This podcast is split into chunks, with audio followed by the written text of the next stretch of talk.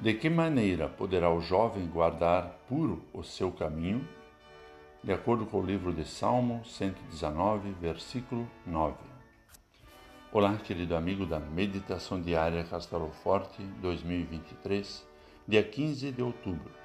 Hoje vou ler o texto de Hans Alfred Trein, com o título Jovens têm o dom do espírito crítico. Em cada geração, as pessoas adultas acham que seus jovens estão se perdendo. Adultos comumente têm a si mesmos como parâmetro para avaliar os descaminhos de seus jovens.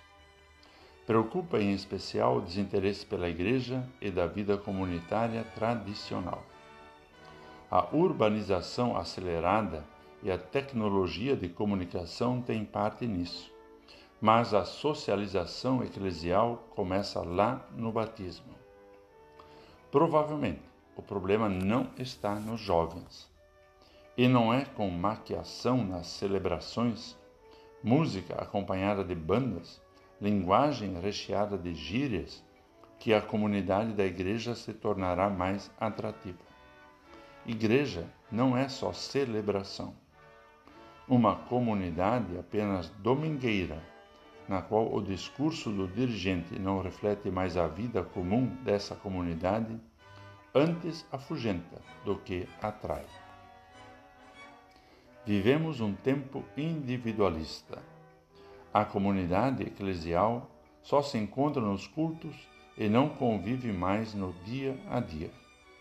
A fé não é mais comunitária, é individual. É algo íntimo que não se compartilha e não se conversa.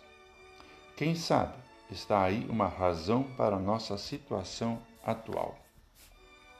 Entretanto, isso não significa que jovens não estejam procurando por sentido, sedento por valores também comunitários para a sua vida, que queiram experimentar uma espiritualidade consistente e profunda e seguir no caminho da ética solidária. Só que os grupos jovens são outros e diversos. E talvez a geração mais velha tenha que tornar-se mais sensível e abrir-se para novas formas de educação espiritual. Vamos falar com Deus.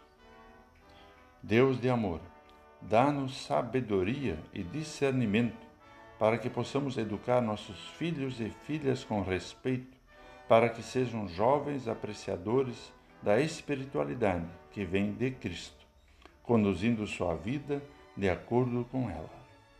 Em nome de Jesus Cristo que oramos. Amém. Aqui foi Vigan Decker Júnior com a mensagem de hoje.